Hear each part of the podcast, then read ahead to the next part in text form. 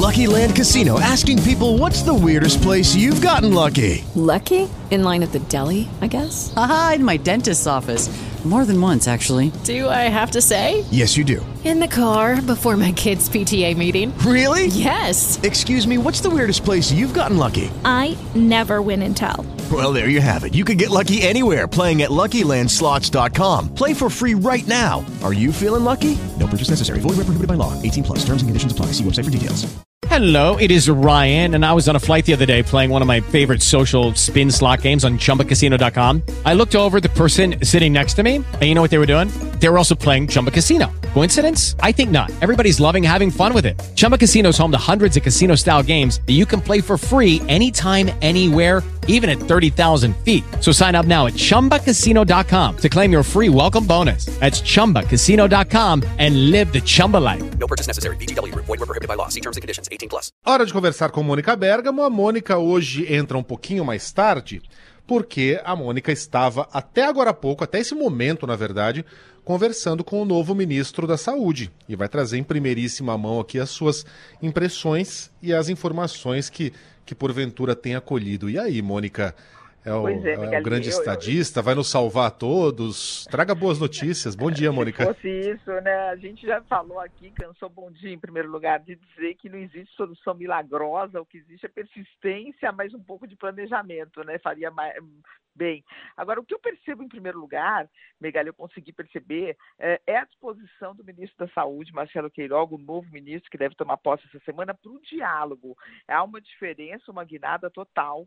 Quer dizer, ele atendeu, foi simpático, foi afável, elogiou a imprensa é, e disse o seguinte: que ele pretende, é, a primeira coisa é chamar todos os secretários municipais e estaduais para conversar em torno de um grande acordo nacional que uh, o presidente da República está sensível a essa necessidade de se estabelecer diálogo, tanto é que foi buscá-lo. Ele até uh, disse né, que quando uh, ele falou, não quero de forma alguma me comparar ao Papa Francisco, mas quando a igreja estava atravessando todos os problemas que estava atravessando, foram buscar um Papa lá nos rincões da Argentina, um padre, um religioso, para uh, assumir essa missão. E que ele uh, foi um pouco isso, quer dizer, o presidente foi buscar ele lá na Paraíba para tentar estabelecer um diálogo uh, nacional. Ele disse que sabe que é, é, a gente está atravessando momentos dramáticos, nós vamos falar sobre isso logo mais, que a vacina não vai no curto prazo resolver esse problema, porque a população precisa ser vacinada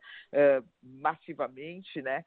Mas que, portanto, é preciso, é preciso de fato investir no isolamento social, no uso de máscaras, lavar as mãos, mas ele diz o seguinte, que é um homem da ciência, que o presidente foi buscar um homem da ciência, né? que ele vai agora, primeiro ato dele será visitar a Fiocruz, às 10 horas da manhã ele vai encontrar a presidente uh, da Fiocruz, vai lá para ver a fabricação das vacinas e para demonstrar né, uh, o apoio dele uh, e a prioridade total que vai ser dada uh, à vacinação. Né? E, portanto, ele disse que pegou o telefone, telefonou para vários secretários da saúde já e que vai buscar distensionar eh, toda essa relação, né? Segundo ele, eh, são relações tensas porque o momento é tenso e as relações governamentais refletem aí, portanto, eh, a tensão porque passa toda a sociedade. Mas o que eu pontuaria muito, portanto, é, Megali, é a questão é, do diálogo. A gente sabe que o ministro está sofrendo aí algumas resistências do Centrão. Não é que ele está sofrendo resistências, né?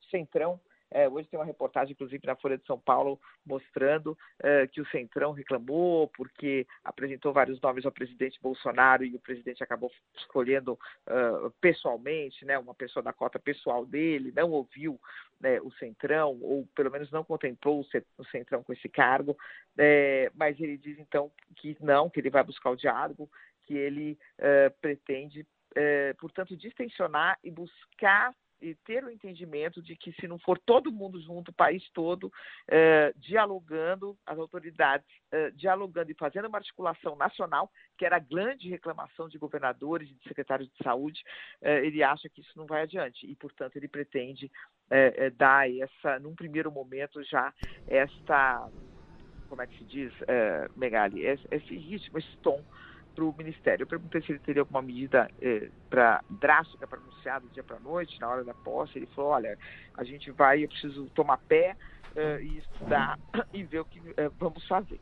Eh, então, portanto, ainda eh, sequer tomou posse. Eu o convidei para entrar ao vivo aqui, mas ele disse que foi orientado a só dar entrevistas a rádios e, e, e, e TVs quando ele fosse de fato ministro, para não dar um duplo comando para o ministério. O ministro ainda é o Pazuello, o Megali. Ô, ô, Mônica, o, o Queiroga se definiu aí é, nessa conversa como um homem da ciência. Nós já tivemos dois, né? Nesse governo. O primeiro, Mandetta, conhecia bem o seu entorno, afinal era ministro desde o primeiro dia de governo e peitou o presidente até onde pôde. É, o segundo chegou bem perdido ali, não sabia onde estava amarrando o próprio bode. Todo mundo lembra da cara de, de choque do, do Nelson Teich naquela reunião ministerial. É, dava para ler o pensamento dele, onde é que eu vim parar, o que, que eu estou fazendo aqui. É, e agora temos outro. Ele sabe onde ele está pisando, Mônica? Ele, você ficou com a impressão que ele, ele tem noção das dificuldades que ele vai enfrentar no trato com o presidente? É, se ele está ele tá disposto. Hum, diga. Tá.